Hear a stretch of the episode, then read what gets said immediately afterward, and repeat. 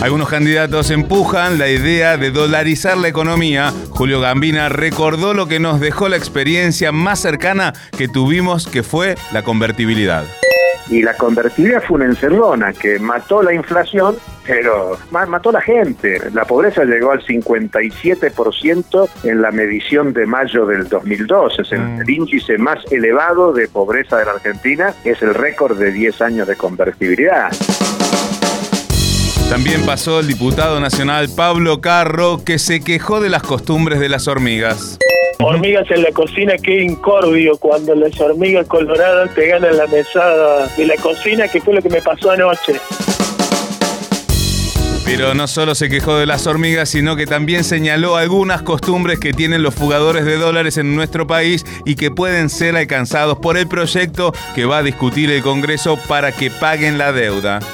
Yo creo que aquellos sectores que se enriquecieron, que se enriquecieron siempre en la Argentina, con mm. Néstor y con Cristina, se enriquecieron con Macri mucho más, se enriquecieron aún más en la pandemia, son los que tienen que hacer el principal esfuerzo a la hora de pagar la deuda, porque si no eso va a caer sobre el conjunto de los argentinos. Entonces yo digo, aquellos que juntaron, que la juntaron, que tienen guita, son los que tienen que hacer el principal esfuerzo. También reflexionamos con Laura Galassi sobre la banalidad del mal durante la dictadura y la guerra de Malvinas. Cómo esa persona iba a su casa, cómo esa persona se relacionaba con sus hijos, cómo esa persona pueda, puede relatar lo que, lo que siguió pasando. Eh, y no solo el que chupaba a alguien, el que lo torturaba o el que tiraba los cuerpos al mar. También la directora de escuela que delataba a, a un grupo de docentes porque estaban sindicalizados. Hmm. O el vecino la vecina que llamaba por teléfono y decía, acá al lado me parece que hay una casa sospechosa. ¿Cómo seguían con sus vidas? ¿Cómo seguían con un relato de sus vidas a partir de, de enviar a otro a la muerte?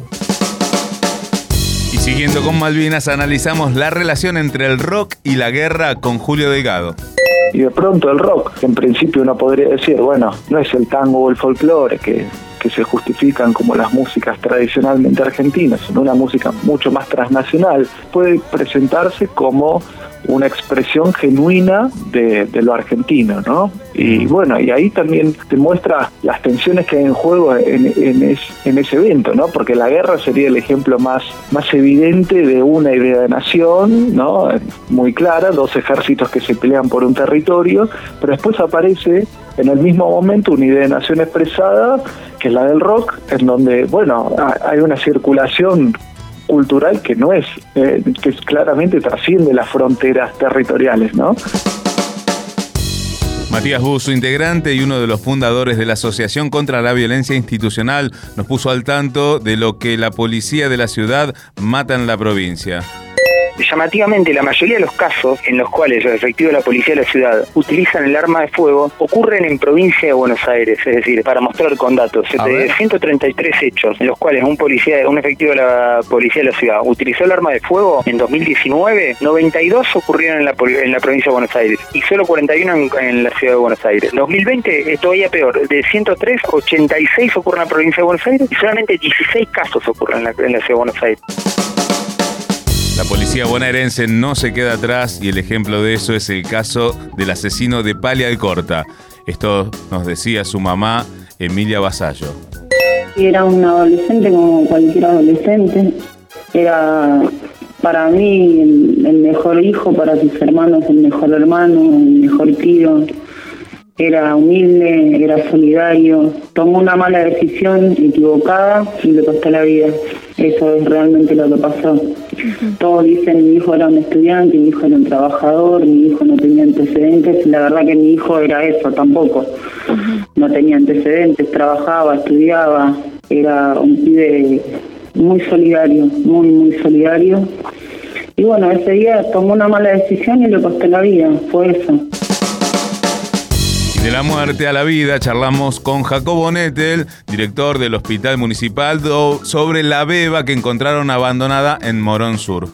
Eh, y le pusieron eh, como nombre las enfermeras del servicio de neonatología, Manuela Sofía. Manuela, Manuela, producto de que cuando ellas aupan a los bebés, a los bebés que están en, neonatología, mientras dan, eh, los contienen, los atienden o los hacen dormir, cantan muchas canciones y entre ellas Manuelita, Adriana Walsh. Mm. Y por eso, como estaban cantando esa canción, dijeron, bueno, puede ser Manuela. Y mm. después otra le agregó Sofía porque les gustaba ese nombre. Una.